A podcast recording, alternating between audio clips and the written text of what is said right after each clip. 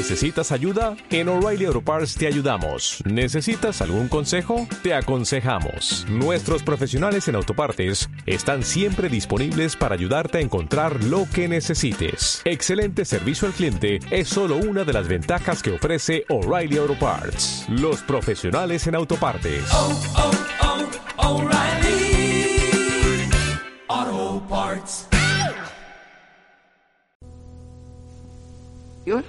Es evidente que se habla de la eficiencia y no de la causa formal ni de la final. La causa eficiente, vuelvo a decirlo como lo dijimos el otro día, es una causa prototípica. Entonces, la presencia de la causa en el efecto no puede ser nunca exhaustiva respecto de la causa, porque la causa da razón del efecto. Y si la causa da razón del efecto, por el hecho mismo, tiene que ser trascendente al efecto. Porque si la causa y su efecto propio estuvieran en el mismo orden, es absolutamente claro que desde el momento en que la causa puede dar razón del efecto, de su efecto propio, también el efecto podría dar razón de sí mismo. Y esto sería un absurdo. Desde el momento que es un absurdo que el efecto pueda dar razón de sí mismo, es también absurdo que la causa eficiente y su efecto propio estén reducidos o incluidos en el mismo orden de valores. La causa siempre trasciende el efecto. Ahora, ¿de qué trascendencia se trata aquí? De una trascendencia absolutamente única. Porque fíjate bien, la trascendencia de la causa respecto del efecto no se verifica única y exclusivamente tratándose de la causalidad primera. También se verifica tratándose de la causalidad segunda. Y podemos decir, evidentemente, en el caso, por ejemplo, de la producción artística, y al hablar de producción artística me refiero también a las producciones científicas, y en este sentido podemos decir sin con toda exactitud que Einstein es un poeta, porque es un creador. En este sentido diríamos que eh, la causa segunda, cualquier causa segunda, por ejemplo, Einstein respecto a la teoría de la relatividad, por no multiplicar los ejemplos, o el Tiziano respecto de la resurrección de Jesucristo, o Velázquez respecto de las meninas, o Beethoven respecto de la sinfonía coral, y así de los demás. Hay siempre una trascendencia de la causa respecto del efecto. Nadie va a decir que las dimensiones velazqueñas fueron las de las meninas, ni que las dimensiones beethovenianas fueron las de la sinfonía coral. Son cosas completamente distintas. Hay una trascendencia clarísima, abrumadora, entre una causa eficiente, por creada que sea, y su efecto propio. Hay trascendencia. Beethoven fue mucho más que el conjunto todo de sus obras musicales. Tiziano también lo fue respecto de las suyas. Y así podríamos decir de todos los creadores artísticos, en el sentido estricto de la palabra, o científicos o filosóficos. Yo no creo que Platón esté agotado, por ejemplo, en sus libros de la República. Era mucho más que eso. Resulta entonces que siempre hay una trascendencia respecto, por parte de la causa, digo, respecto del efecto. Ahora, esta trascendencia es completamente distinta, tratándose de la causalidad eficiente creada o contingente respecto a los efectos que le son propios y de la causalidad increada o la causalidad primera autosuficiente. Porque en buenas cuentas, la trascendencia de la causa primera segunda respecto a los efectos que le son propios es una trascendencia, después de todo, finita. El efecto y la causa son irreducibles entre sí. Esto es evidente aún tomando en cuenta que el creador humano, el productor humano, la causa eficiente humana, siempre realiza su eficiencia no en cuanto es de condición humana, sino en cuanto esta condición humana está determinada por otra condición cualitativa que le viene a, sobreañadírsele, que es el ejemplar de acuerdo con el cual va a producir sus criaturas. Este ejemplar, naturalmente, en el caso de los artistas, sobre todo los artistas que usan materiales sensibles para sus creaciones, es un ejemplar que consta de un alma y de un cuerpo, es decir, que consta de un alma o espíritu, una cuasi alma o cuasi espíritu, que es la técnica artística o la técnica operativa en general, y de un cuerpo que es la imagen en la cual se individualiza esta técnica operativa. Claro está que esta, esta, individualización de la técnica operativa por la imagen no basta tampoco para producir el efecto, porque tiene que realizarse además la singularización, no solamente la individualización de la técnica por la imagen, sino la singularización de este ejemplar compuesto de un, cuasi alma y de un cuasi cuerpo, que lo haga absolutamente, digamos, eh, clausurado y que pueda ser repetido.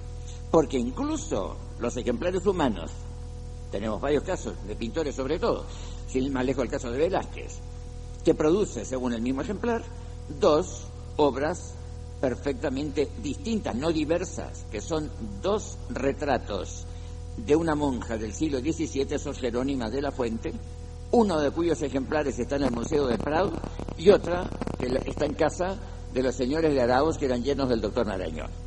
Así que no basta la, la individualización del ejemplar en una misma imagen, porque este ejemplar individualizado en la imagen, digamos esta técnica individualizada en la imagen, que es el ejemplar creativo del cual disponen los hombres, necesita un ser singularizado en la materia sobre la cual se va a actuar en virtud de este ejemplar.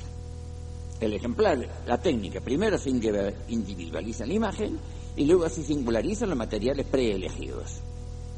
Ninguna de esas etapas cabe en la trascendencia causal divina respecto de las criaturas. Primero, porque el ejemplar, según el cual Dios crea, según el cual Dios es causa creadora, mejor, no es un ejemplar distinto de Él, es un ejemplar que consiste en su propio existir. Velázquez no actuó según su naturaleza humana, escuetamente tal. Dios actúa según su naturaleza divina, escuetamente tal. Y sabemos por revelación, esto es a, título de dato ilustrativo nada más, que el ejemplar de que se valió Dios para crearlo todo es la segunda persona de la Santísima Trinidad, según nos enseña San Juan, porque por él han sido hechas todas las cosas, y sin él no ha sido hecho nada de cuanto fue hecho. De manera entonces que el ejemplar divino coincide punto por punto con el existir divino.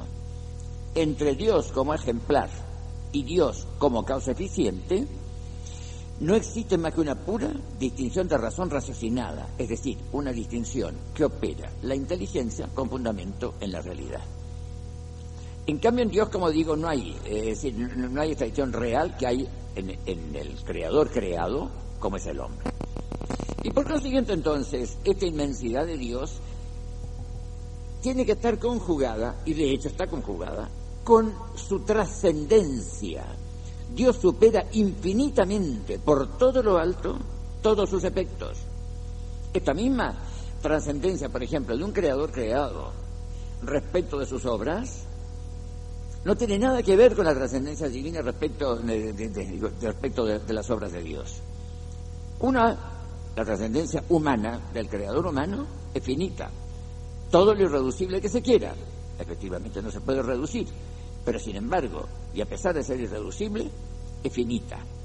En cambio, la trascendencia de Dios respecto de nosotros es absolutamente infinita, tan, tan trascendente como es, o tan infinitamente trascendente como es, el ser de Dios respecto de nuestro propio ser.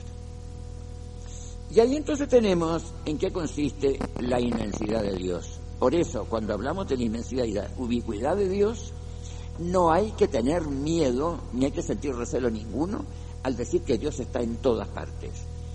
No está en todas partes constituyendo como elemento constitutivo intrínseco de esas partes. Evidentemente que no. Sino que está con esta presencia según la cual la causa eficiente está presente en el efecto. Ahora, esta, presencia de la causa eficiente en el efecto puede ser conocida en sentido propio por nosotros? Evidentemente que no. Porque lo único que conocemos nosotros en propiedad, propiamente, sin recurrir a analogías de ninguna especie, son las realidades sensibles, las materiales, las visibles, no otras. Del mundo del espíritu, nosotros no podemos tener más que un conocimiento puramente analógico, y ya sabemos que para Santo Tomás los conceptos análogos son aquellos que en parte coinciden entre sí y en parte difieren entre sí. Aquí la coincidencia es ínfima, en el caso de Dios y de las criaturas, respecto de la diferencia. Dios es infinitamente diferente de nosotros. Y no es semejante de ninguna manera. Nosotros somos semejantes a Dios, pero Dios no es semejante a nosotros. De manera entonces que este atributo, como digo, de la, de la inmensidad y de la ubicuidad de Dios, hay que saber entenderlo. Y una vez entendido, no hay que sentir ningún recelo de él. Dios no forma parte del universo, como nosotros no formamos parte de Dios. En primer lugar, porque Dios no tiene partes. Lo que ocurre es que nosotros tenemos parte en Dios, eso sí, y tener parte en no es de ninguna manera lo mismo que formar parte de. Tenemos parte en Dios, porque evidentemente, porque cuando la causa produce un efecto, el efecto participa de la causa. Y como decíamos el otro día, la participación tiene como único fundamento apropiado y suficiente la eficiencia. Porque una realidad es causada, por eso participa de su causa. Y porque una realidad es causa, por eso es participada por el efecto. Y de esto se trata, de tener parte en Dios y de Dios estar presente en nosotros como en quienes tenemos parte en Él, aunque no formemos parte de Él.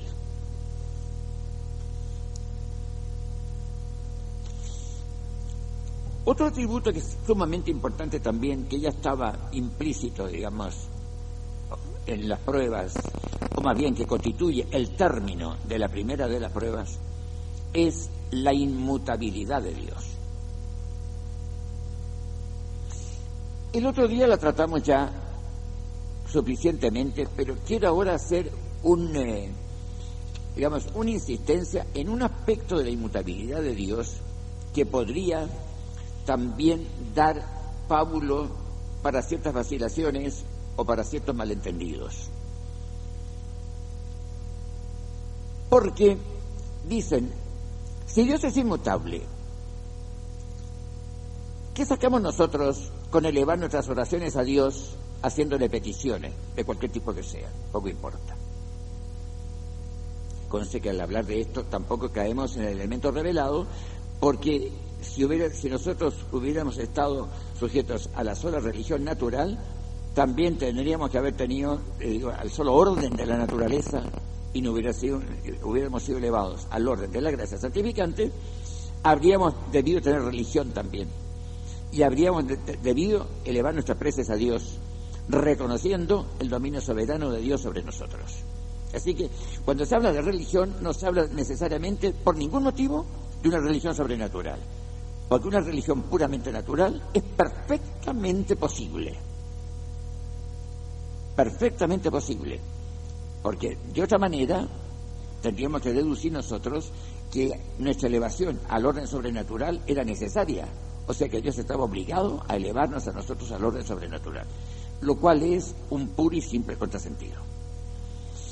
Entonces, ¿qué conexión puede haber entre lo que se puede llamar la oración y la inmutabilidad de Dios.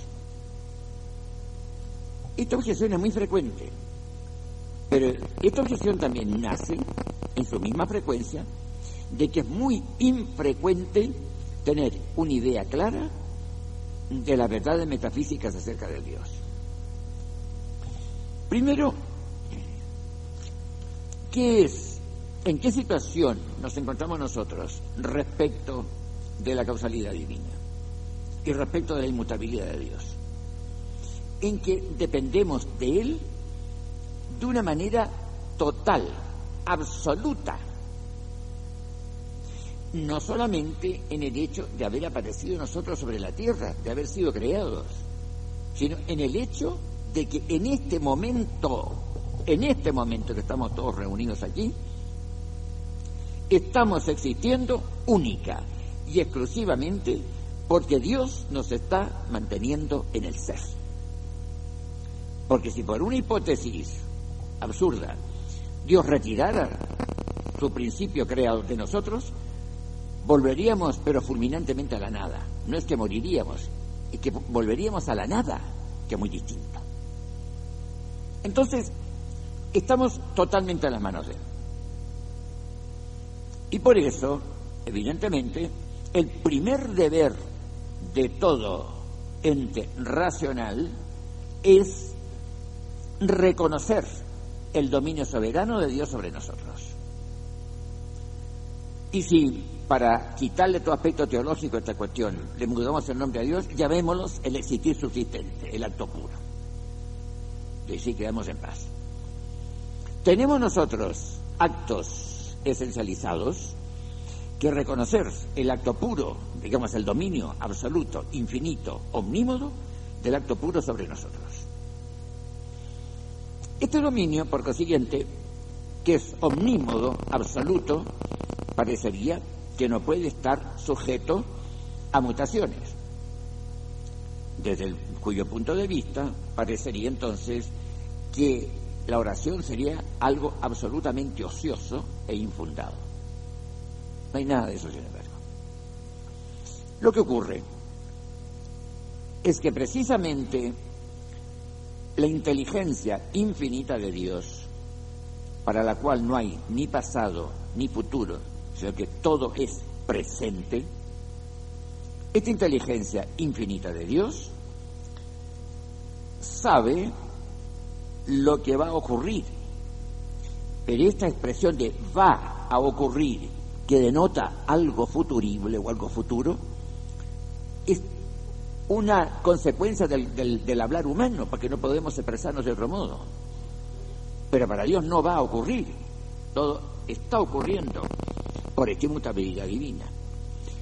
Que resulta entonces que no es que Dios conozca las cosas porque las cosas son, sino que las cosas son porque Dios las está conociendo.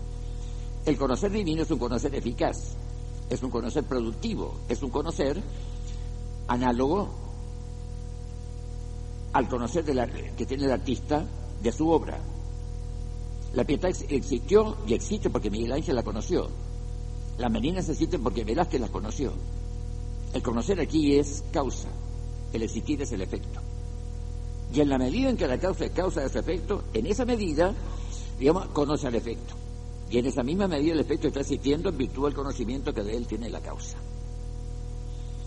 Resultará entonces que, como para Dios, según el lenguaje humano, se entiende, para Dios todo eh, está conocido de antemano, resultará entonces que todo está predestinado. No le tengamos ningún miedo al, eh, término predestinación. Algunos le sienten horror, no sé por qué. Tal vez porque no lo entienden. Todo está destinado de antemano, destinado previamente. Eso quiere decir predestinado nada más. Pero esa predestinación, esa destinación previa, es respecto de lo destinado absolutamente exhaustiva.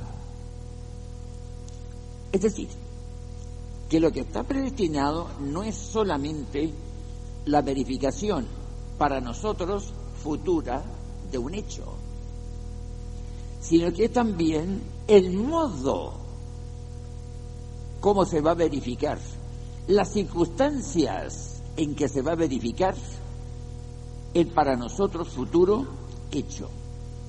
De manera entonces que al predestinar Dios un hecho, o al preconocerlo, con carácter previo respecto del hecho, no respecto de Dios, está predestinado no solamente el que va a ser así,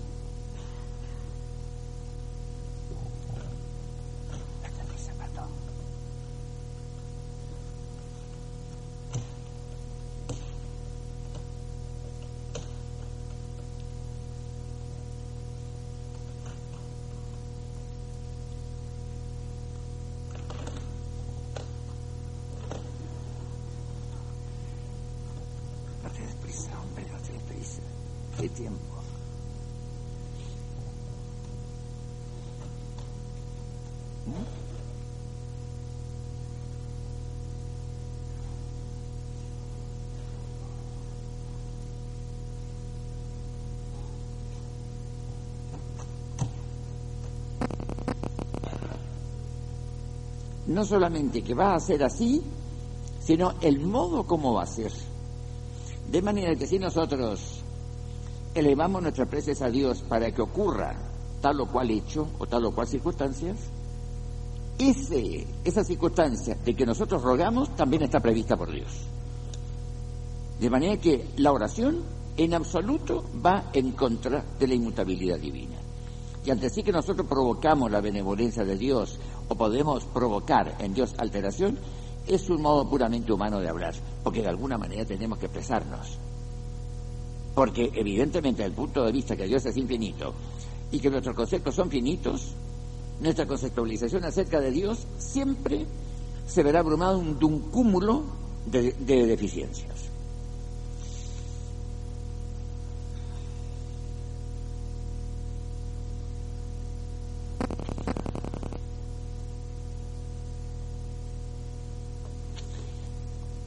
Otro atributo también que tenemos que considerar en Dios es no solamente su unidad, de la cual hablamos el otro día, sino también su unicidad, que no es lo mismo. Porque al fin y al cabo, la unidad de Dios, mutatis mutandis, se verifica en todos los entes. Todo ente es uno está dotado de unidad.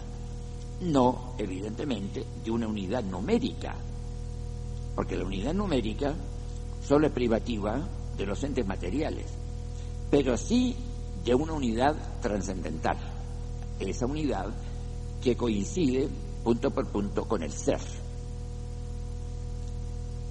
Pero naturalmente esta unidad de Dios, como digo, también existen las criaturas, y por eso el concepto de unidad es un concepto análogo que se predica de las criaturas y de Dios, en el cual el analogado principal, el príncipe analogatum que hablan los escolásticos, es precisamente el existir absoluto, el existir subsistente.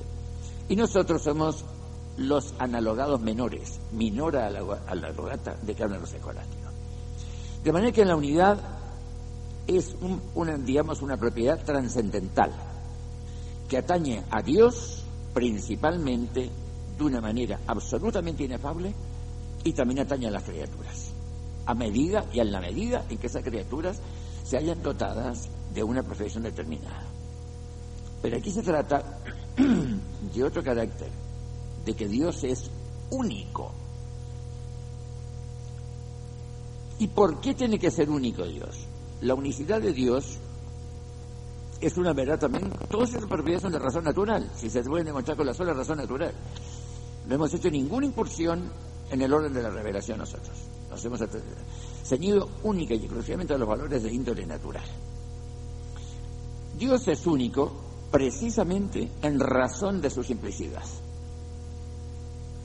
Porque al fin y al cabo, si hubiera más de un Dios, tendrían que diferir esos dos dioses. Pongamos en el caso mínimo de que hubiera dos y no más. Con eso nos basta. Tendrían que diferir. Y es evidente que la diferencia tiene que ser respecto de algo, de algo positivo y no de algo puramente negativo. Porque diferir por algo negativo es sencillamente no diferir. Diferir por la nada es no diferir, es, es diferir en nada. Tiene que ser por un valor positivo, por consiguiente por una perfección. Y aquí tenemos que aplicar el carácter trascendental del bien ontológico, del bien honesto, no solamente el bien útil, porque en Dios no hay bien útil, existe únicamente el bien honesto. Ese bien que es apetecible por sí mismo y no en virtud de que podría conducir a un bien ulterior. Entonces, si Dios es el bien infinito, tendría que tener todas las perfecciones. Y al diferir estos dos dioses hipotéticos por alguna perfección, tendríamos que reconocer por el hecho mismo que estos dos pseudo dioses no serían absolutamente perfectos y por eso los he llamado pseudo dioses y no dioses auténticos. Porque dioses en plural no puede haber auténticos. El único dios auténtico tiene que serlo en singular, como lo estamos demostrando ahora. Entonces, desde el momento en que Dios tiene todas las perfecciones, no puede admitir un Dios semejante a Él. Porque alguna variación tendría que haber entre los dos, alguna diferencia, mejor que variación.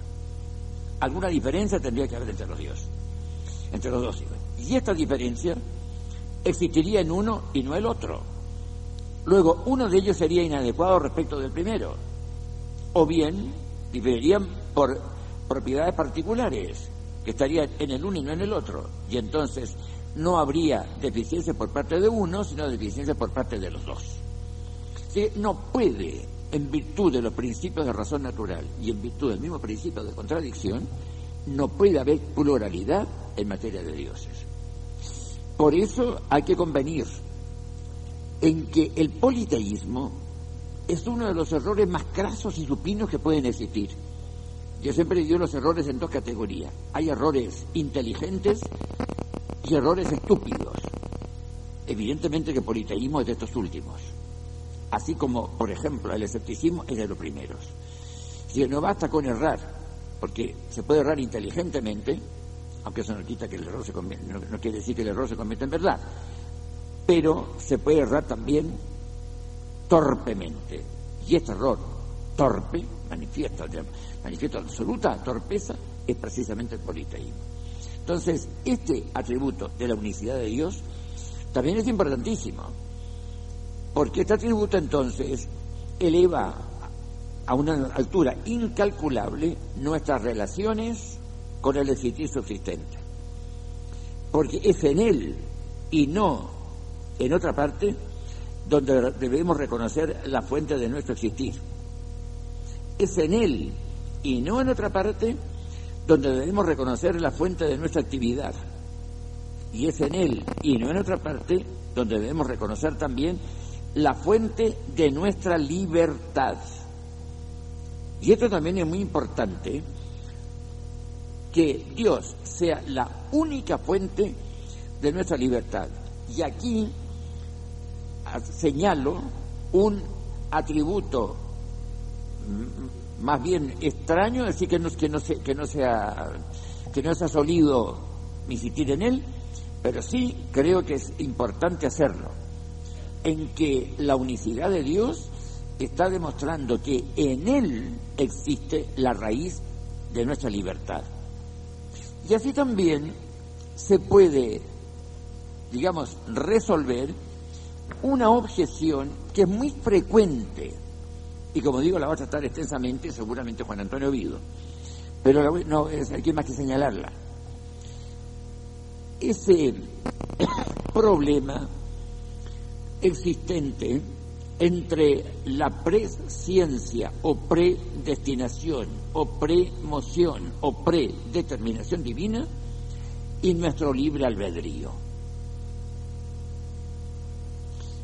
Y este, digamos, este problema es un problema que agita mucho las conciencias, porque desde un punto de vista, en un sentido, porque la libertad nuestra es tal vez el valor que más celosamente custodiamos nosotros.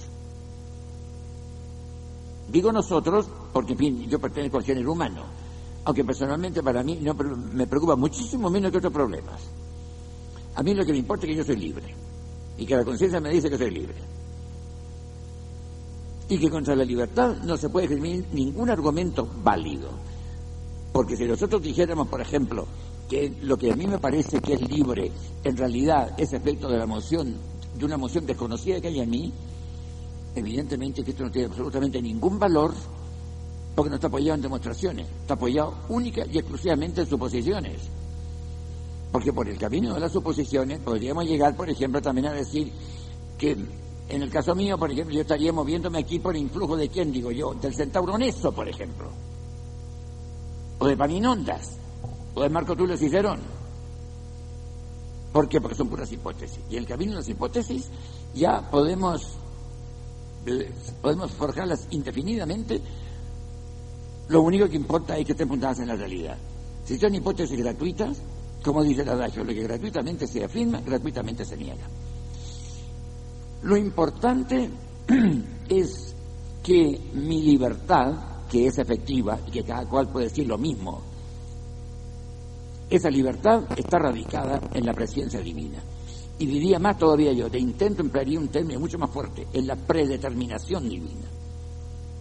Hay un principio de filosofía pura que dice que nada pasa de la, de la potencia al acto, sino está movida previamente por un ser ya en acto. Ni tránsito de potencia en acto, ni se en acto. Si yo, al ejercer mi libertad, paso de la potencia al acto, es evidente que al ejercer mi libertad tengo que estar movido por un ser ya en acto. Porque esto es lo lógico en una ciencia. Partiendo de determinados principios que son seguramente ciertos, admitir las conclusiones que por un procedimiento lógico sano y correcto se deducen de estos principios ciertos y ya probados. Si nada pasa de la potencia al acto, sino por un ente movido por un ser ya en acto, es absolutamente evidente entonces que yo, al ejercer mi libertad, paso de la potencia al acto. Esta es una evidencia. Y otra evidencia, por consiguiente, que yo, al pasar de poder ejercer mi libertad a ejercer mi libertad en acto, de hecho, en ese momento estoy siendo movido por un ser que ya está en acto respecto de la perfección que yo voy a conseguir con mi acto libre. Y es, es inútil, digamos, eh, contraponer a este principio, que es un principio absolutamente indiscutible, es, inútil contraponer a este principio ciertas consideraciones que en el fondo no son más que sentimentales. Es que yo no me siento movido. Claro, porque el otro día veíamos que los conceptos que nosotros arrancamos de las cosas sensibles se aplican a Dios mediante esta triple etapa de purificación, o sea, de afirmación, negación y eminencia. Lo que ocurre en este sentido es que la moción, el concepto de emoción más bien, que es el concepto de mover, es un concepto análogo que se aplica a Dios y a las criaturas nosotros movemos, causamos movimientos, no solamente en las cosas inanimadas, sino también en, las personas, en los entes racionales incluso, causamos movimiento. Pero ¿por qué al causar el movimiento nosotros privamos a la realidad movida de su libertad? Porque nosotros no somos autores de su naturaleza y por el hecho mismo no tenemos un concepto exhaustivo de esa naturaleza. De aquí se deduce que al mover yo a una criatura, a una criatura inteligente, a un ente racional, a una persona humana, al moverla, yo, por mucho que lo procure, no alcanzo a moverla en conformidad absoluta con lo que es su naturaleza. Pero resulta que este no es el caso de Dios. Porque resulta que Dios está conservando en su entidad, en su vigencia existencial, a esa criatura. Y si la está conservando en su vigencia existencial, la está manteniendo en el ser. Y al estarla manteniendo en el ser, esta mantención, este acto de mantener a la criatura en el ser, es absolutamente exhaustivo respecto de la criatura. No hay nada en mí absolutamente nada, ni un resquicio de mi entidad que no esté movido por Dios, es decir, no esté predeterminado por Dios para existir.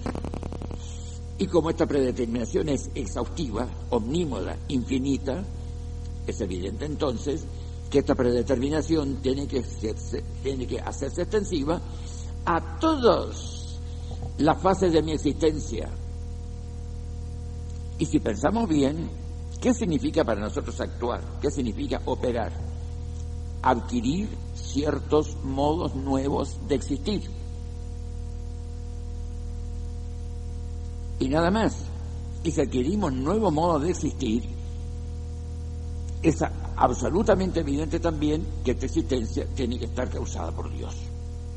O sea, que Dios, en este sentido, no solamente no constituye por su predeterminación física ningún obstáculo para el ejercicio de mi libertad, sino que yendo más adelante podemos afirmar con absoluta seguridad que está provocando Dios con su predeterminación el ejercicio de mi libertad. Porque si Él no me premoviera, si Él no me predeterminara, yo no podría pasar del poder ejercer mi libertad a ejercerla de hecho.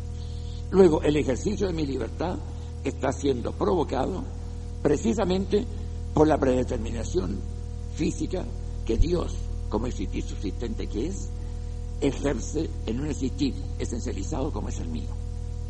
Y esto que estoy diciendo yo en este momento lo puede decir cualquier ente racional. Entonces, es muy importante esto, como digo, porque nosotros quedamos perfectamente tranquilos así. Porque en general parecería algo terrorífico, algo horroroso.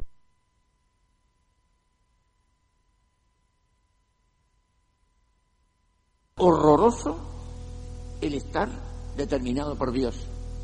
¿Y por qué? Porque también tenemos un concepto completamente erróneo de Dios. Tampoco voy a entrar aquí en, el ámbito de lo sobrenatural. Mantengamos en el orden.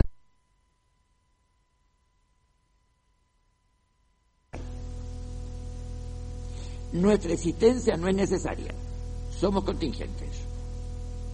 Nuestra contingencia no es anterior a nuestro existir, comienza con el hecho mismo de nuestro existir. Antes no éramos nada. Comenzamos a ser contingentes cuando comenzamos a existir. ¿Qué quiere decir que comencemos a ser contingentes? Que en cuanto comenzamos a existir, comenzamos también a hallarnos indeterminados ab intrínseco a existir o no existir.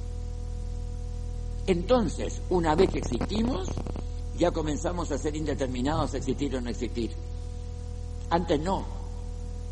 Ahora, si en este momento, siendo existentes como somos, nos encontramos intrínsecamente indeterminados a existir o no existir, mejor que decir intrínsecamente, empleemos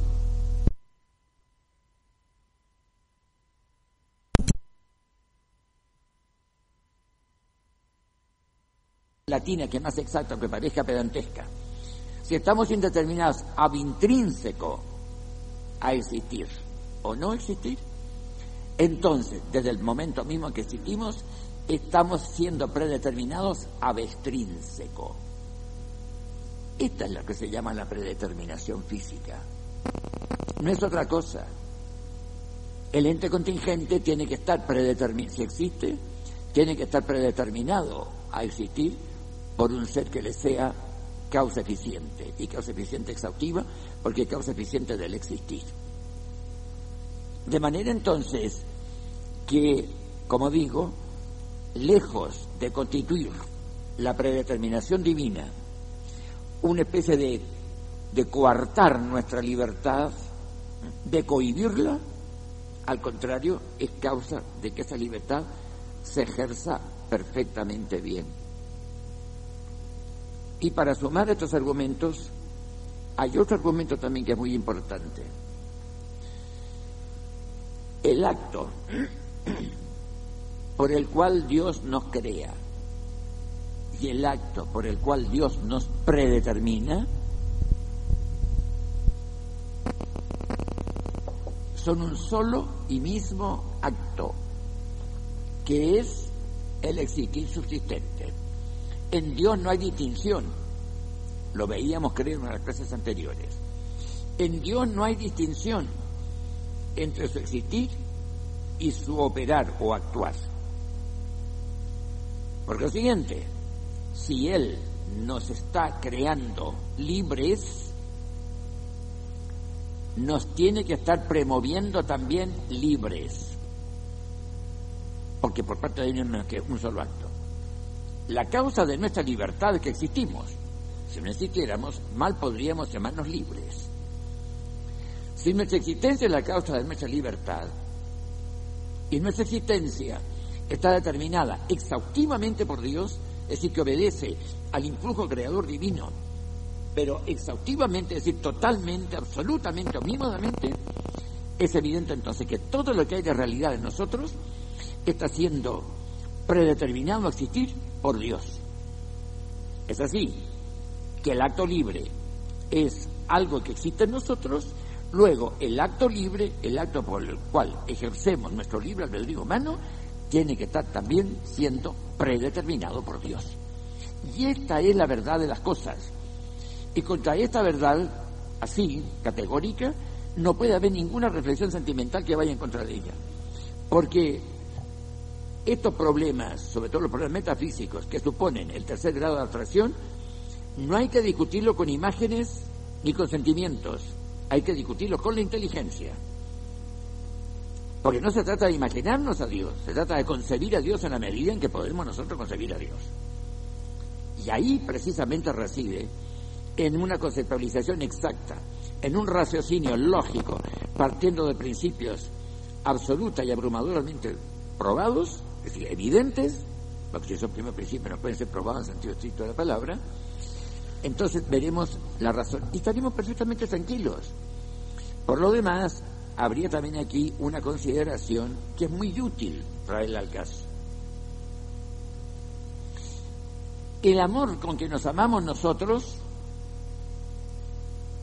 o sea, el amor con que cada uno de nosotros se ama a sí mismo, es finito. El amor con que Dios nos ama a nosotros, a cada uno de nosotros, es infinito. Luego, si nosotros meditamos estas verdades y nos detenemos a pensarlas seriamente, resultaría, fíjese bien lo que digo, y no me arrepiento de decirlo, resultaría para nosotros mucho más horrible que nos moviéramos nosotros a nosotros mismos que que nos esté moviendo Dios. Porque nosotros, al movernos, damos prueba de un amor propio finito, Dios, al movernos, estando, muestra un amor infinito. De manera que en esta predeterminación divina de Dios, respecto de nosotros, no hay que considerar únicamente las cosas desde el punto de vista puramente intelectivo. Es que Dios al crearnos nos ama. Por eso dice Santo Tomás muy bien, dice, ciencia Deis causa rerum proxive ayuntamave voluntatem. La ciencia de Dios es causa de nosotros en cuanto tiene unida a sí misma la voluntad. O sea, en nuestra producción, en nuestra existencia, son con causas, al modo humano estamos hablando, son con causas la inteligencia divina y la voluntad divina. Pero no es el factor principal la voluntad divina, el factor principal es la inteligencia divina. Y entonces esta inteligencia sola no es causa de nosotros, es factor principal de nuestra existencia, es el factor principal de la causalidad divina respecto de nosotros. Pero este factor principal tiene que tener unido así, ministerialmente, asistencialmente, la voluntad. Y entonces Dios no crea por qué, porque quiere. Y creo que no puede darse mayor muestra de amor que sacarnos de la nada al existir, sin tener Él absolutamente ninguna utilidad. Porque en ese sentido, el amor de Dios a nosotros es absolutamente gratuito. ¿Y por qué, digo yo, cuando se, eh, se elaboran y se plantean estos problemas, y se plantean, y yo lo he visto mucho a través de mi vida, que ya es un poco larga, se plantean una acritud tremenda, y yo creo que bien pensadas las cosas, no hay ningún motivo para ningún tipo de acritud. Porque el hecho mismo de que estemos nosotros existiendo y que no existamos por nosotros mismos, está indicando que estamos existiendo por la causalidad divina, que es una entremezcla infinitamente conjugada y armonizada entre la inteligencia divina y el amor divino hacia nosotros. Por consiguiente, nada en ese sentido de temores. Ahora,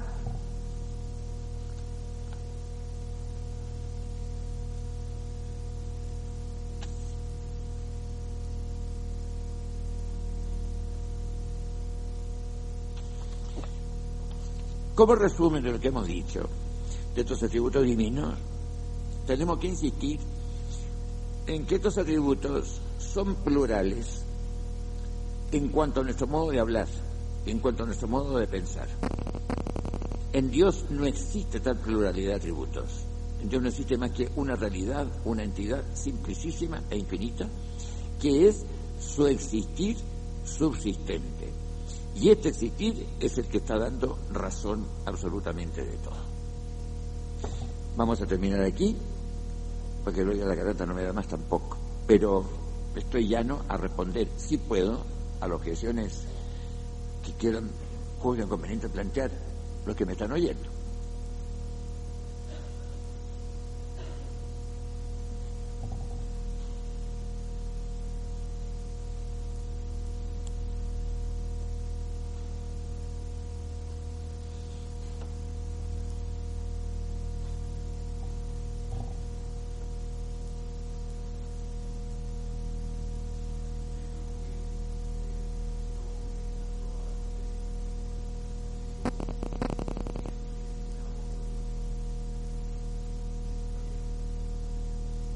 Yo no el pero, el pero se lo puso usted. Ya.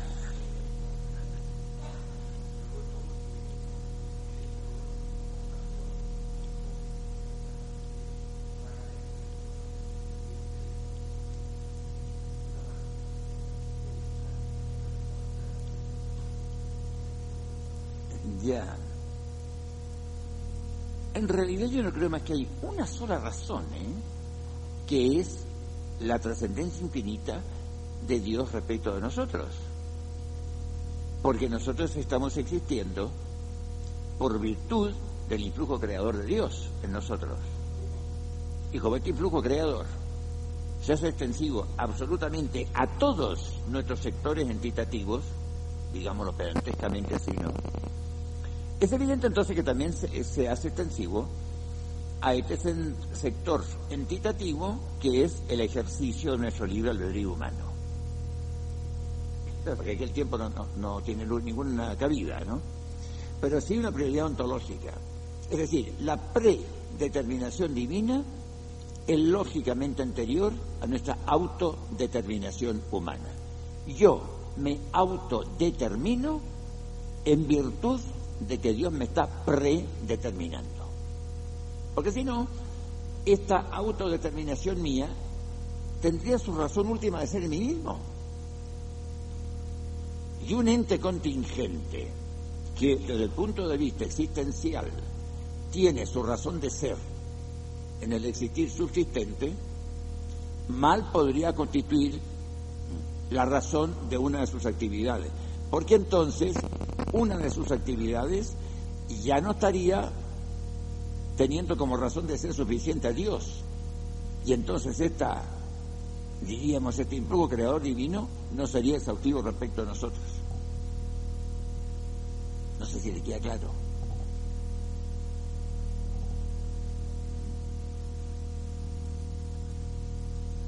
Y si nosotros vamos reuniendo una u otra razón, siempre llegamos a esto.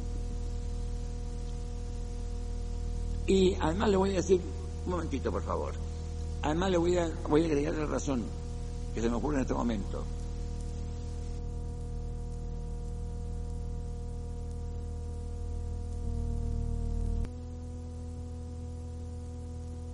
Además le voy a decir, un momentito por favor, además le voy a, voy a agregar la razón que se me ocurre en este momento.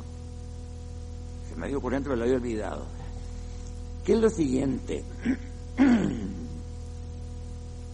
que este problema de la coexistencia, de la predeterminación divina con la autodeterminación humana, yo creo que es un aspecto puramente parcial de otro problema mucho más hondo, que es la coexistencia de lo infinito con lo finito. Creo que traté un poco este problema en alguna de las primeras clases. O sea, que si Dios es absolutamente infinito en su existir, ¿cómo deja hueco para el existir mío? Ahí está, me parece a mí, el problema terrible, cuya solución está en verificar el hecho, llamémoslo hecho, ¿eh? en verificar esta circunstancia ontológica, aunque no podamos explicarnos cómo puede ser viable esta circunstancia ontológica. Sabemos el hecho que coexisten el existir infinito con los existires finitos. pero no sabemos cómo coexisten el existir infinito con el existir. Es el problema del cómo, donde topamos con el misterio. Y que es lógico, porque para saber cómo se concilian dos realidades o entidades, tenemos que conocer las dos.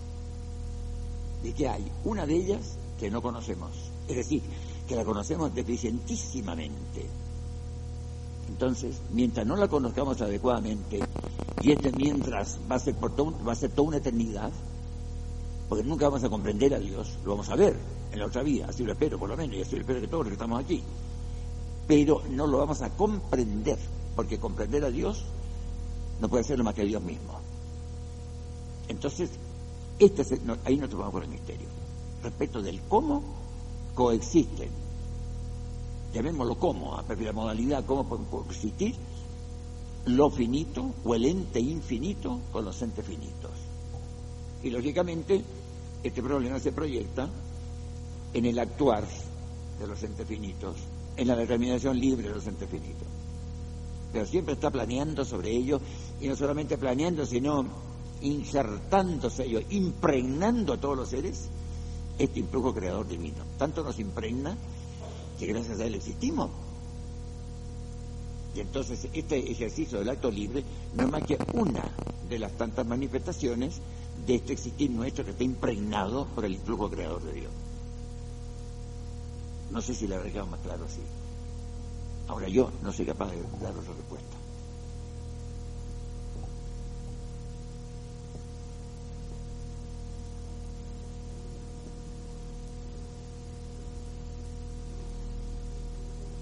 ¿Puede hablar un poquito más fuerte, por favor, que no le oigo bien?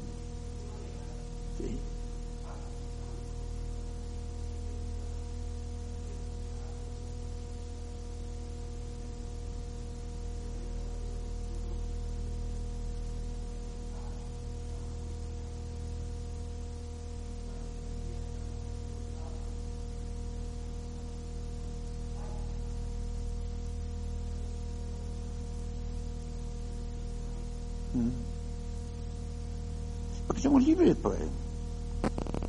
Si la raíz de nuestra responsabilidad está en la imputabilidad de nuestros actos. Somos responsables de nuestros actos porque nuestros actos nos pueden imputar.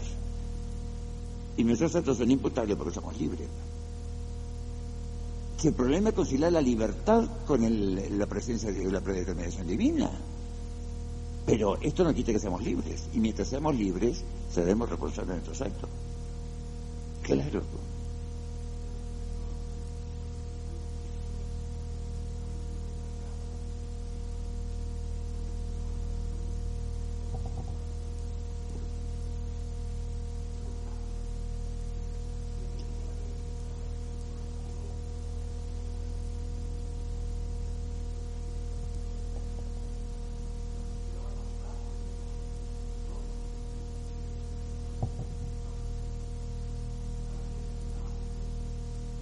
Pero evidente que sí, pues. Pero claro, yo no veo la dificultad, francamente. Se lo digo, se lo confieso con toda sinceridad. Porque del momento que estamos libres, a nosotros se nos atribuyen nuestras faltas. Y nuestras acciones buenas también. No nos fijemos solamente en las faltas. Fijemos también en, lo, bueno que hacemos. También es, es importante a nosotros. Y por eso recibiremos recompensa. Si el problema no está ahí. El problema está en la conciliación de nuestra libertad, una libertad que no podemos negar, con esta predeterminación divina.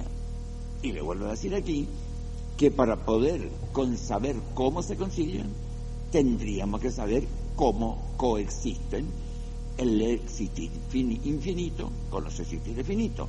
Y para eso tendríamos que conocer cómo, de qué manera está causándonos Dios. Y esto no lo podemos saber. Porque en Dios el causar es lo mismo que su existir. Y si nosotros no conocemos el existir divino, porque lo, finito no puede conocer o comprender lo infinito, tampoco podremos comprender el causar divino. Y ahí no podemos salir. A mí lo que me importa es que yo soy responsable de mis actos. Y por lo siguiente, se me imputarán mis faltas, mis errores, y también se me recompensarán mis actos buenos. Y es lo que necesita importarnos a nosotros. Ahora, ¿cómo se concilia esto? yo creo que nadie puede dar razón más que de sus actos propios. Y esto también es efectivo en orden de la liberación. Y el responsable del influjo creador divino, de la predicación divina, es Él, es Dios. Habría que pedir responsabilidades a Él entonces. Pero eso no lo podemos hacer. Porque una inteligencia infinita, vuelvo a decirlo otra vez, es absolutamente incapaz, inhábil para existir responsabilidad al, al, al- existir fin- infinito. Que ahí no podremos salir nunca. Porque nunca, ni usted, ni yo, ni nadie va a poder saber cómo se consiguen estas dos, estos dos tipos de entidad. La entidad infinita con la entidad finita.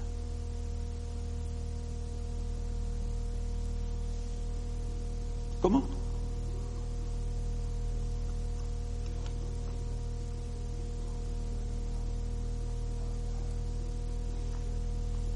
Sí.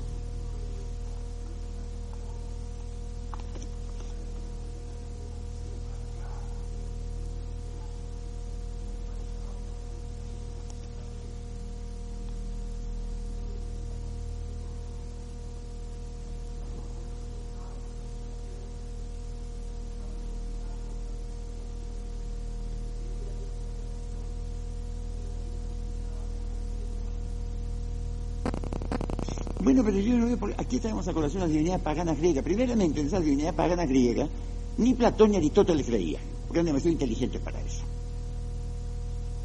Porque los dos eran claramente monoteístas.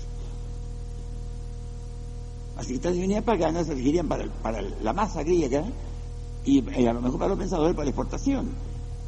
Porque querían conservar su vida, la prueba está que a Sócrates por creer en el Dios único y no creer en la divinidad de, Atenas ni de ninguna ciudad griega, lo consideraron a ver la cicuta. Precisamente por eso, lo acusaron de ateísmo. Y el ateísmo de esto era el monoteísmo, no era el ateísmo. Así que, por favor, ¿para qué traemos las divinidades paganas griegas que son ridículas? El pueblo mucho menos culto que el griego, que tuvieron divinidad mucho más perfecta que los griegos. Porque esto es uno de los fenómenos que se acá a, a lo largo de la historia. Que no son los pueblos más refinados y cultos los que han tenido una mitología, una creencia religiosa más perfecta. Eso, eso lo puede ver usted a lo largo de toda la historia. Hay pueblos rudimentarios en cuanto a cultura que tienen nociones clarísimas acerca de la divinidad, mucho más que la de los griegos. Así, traerlo, la, la divinidad pagana griega, en la cual los grandes pensadores griegos no creían. No iba a creer a Platón y Aristóteles. No creían. en. Estamos en el siglo XX ahora, pues.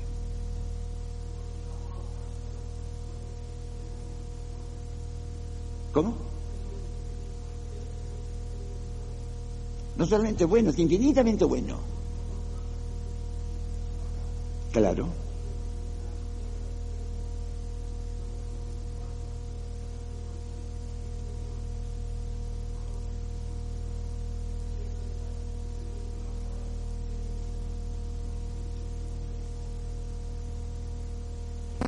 Pero si tenemos marcada nuestra existencia nosotros, yo por lo menos no me doy atrás, sí lo advierto.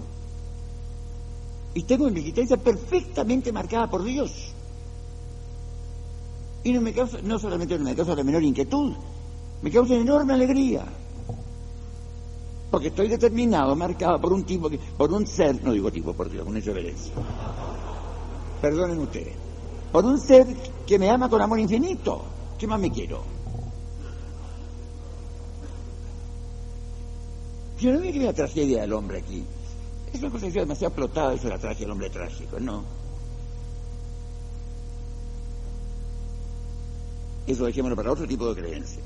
Porque le digo, el gran pensamiento griego, el de Platón, el de Aristóteles y el de Sócrates, que conocemos a través de Platón, aunque también lo conocemos a través de Genofonte, era un pensamiento monoteísta. Y no es ocasionalmente monoteísta, porque Aristóteles demuestra la existencia de Dios, de un Dios único. ¿Cómo voy a creer en, la gentuza del Olimpo? En absoluto, hombre. Claro. Y como digo, en cuanto a la marca, estamos marcados. Y la marca nuestra se llama precisamente esto.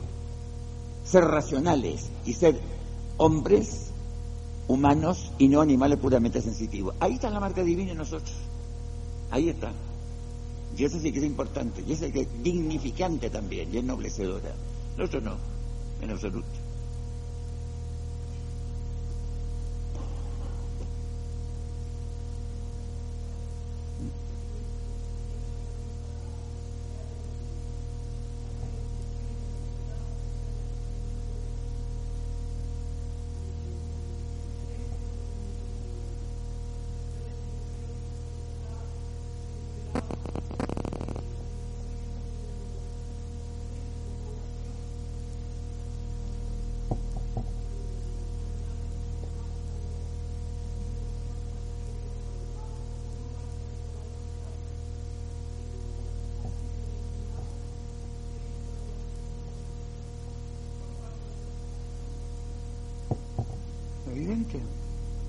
Pero no hablemos de mi predestinación. En nosotros la predestinación está de modo pasivo.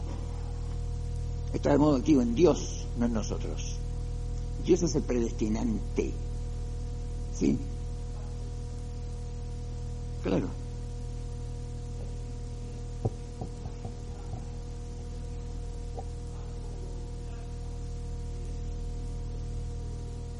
Claro, como dice el refrán vulgar, con mi pan me lo coma. Claro, pues.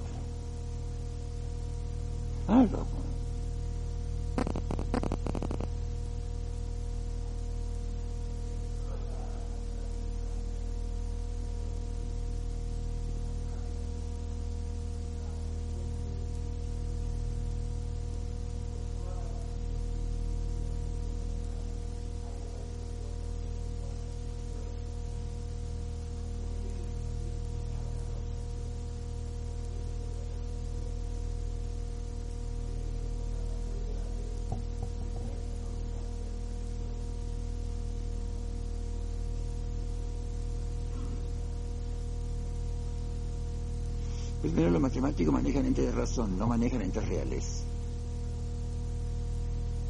No te olvides de eso nunca. De analogía, pues, aunque yo ejecute 20.000 acciones a lo largo de mi vida, tengo que estar predestinado por uno solo, a no ser que te crea por varios entonces. Si nuestro creador es uno, nuestro predestinante no es más que uno. Y el momento que yo paso de poder actuar al actuar, en ese paso hay, una, hay, el ejercicio de Dios predestinante. Porque nada pasa a la potencia del acto sin movido por del acto. Y lo, y lo que decía ya precisamente Aristóteles, Aristóteles dice que las matemáticas no eran buenas, tampoco eran, son malas. Pero no eran buenas ¿por qué? Porque no manejan la causalidad final, manejan únicamente la causalidad formal. Porque manejan de razón. Porque la cantidad de matemáticas no es la cantidad física, que está circunscrita por la cualidad, por la forma, por la, por la figura es excelente razón. Es la pura cantidad que, que la considera la matemática a modo de sustancia, o sea, a modo no de una entidad inherente, sino de una entidad, a modo de entidad subsistente. Y ahí está precisamente donde se verifica el paso en ente real de razón. Porque de la cantidad existente es decir, habla lo físico, no lo matemático. Los matemáticos manejan únicamente la cosa formal. Y las formas sensibles no pueden existir sin una relación con la materia. Y como ellos manejan sin la materia, manera de pura forma, evidentemente que entonces no, no son entes. Así no, no, no vale la comparación.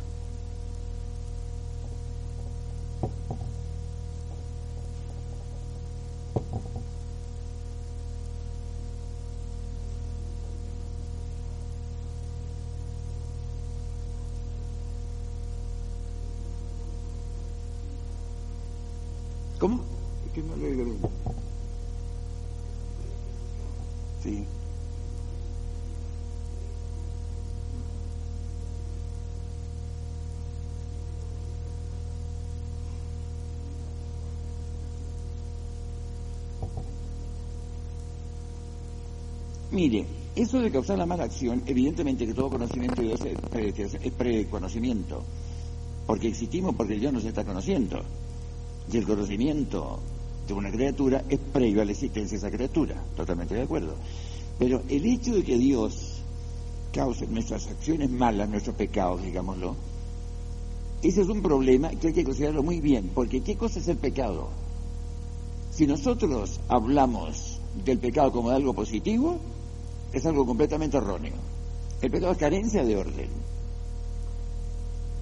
Yo siempre, y algunos amigos, algunos algunos míos que están aquí escuchándome, habrán sido posiblemente objeto de una pregunta que hago siempre yo. Si yo, por ejemplo, pretendo ir a Viña del Mar, y en vez de tomar el expreso de Viña del Mar, tomo el expreso de Talca, ¿es real o no es real que yo no he tomado el expreso de Viña del Mar? ¿Qué le parece a usted?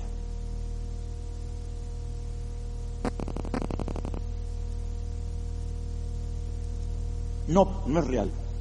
Lo real fue que tomé yo el expreso de Talca. ¿Cómo va a ser real que no existe? Por ahí va la cosa. Claro. Entonces, claro, yo no fui a Talca, digo, no fui a Viña del Mar porque tomé el preso de Talca. Esto fue lo real. Y, mire, en este sentido, hay que distinguir entre el sujeto privado de una perfección y la privación misma de esa perfección. La privación no existe, existe el sujeto privado de una perfección. Porque si usted me dice que la ceguera es real, yo le digo que no, la ceguera no es real. Un ciego es real, pero la ceguera no, lo que, es real es la vista. Pero la carencia de vista, que es la ceguera, es carencia de una realidad que es la vista. Pero ¿cómo hacer real? Es carencia de lo real, precisamente. Y por ahí está la respuesta.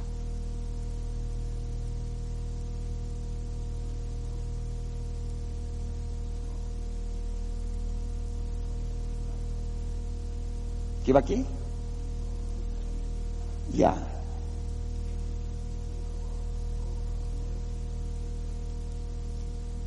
Lo que le quitaría la libertad.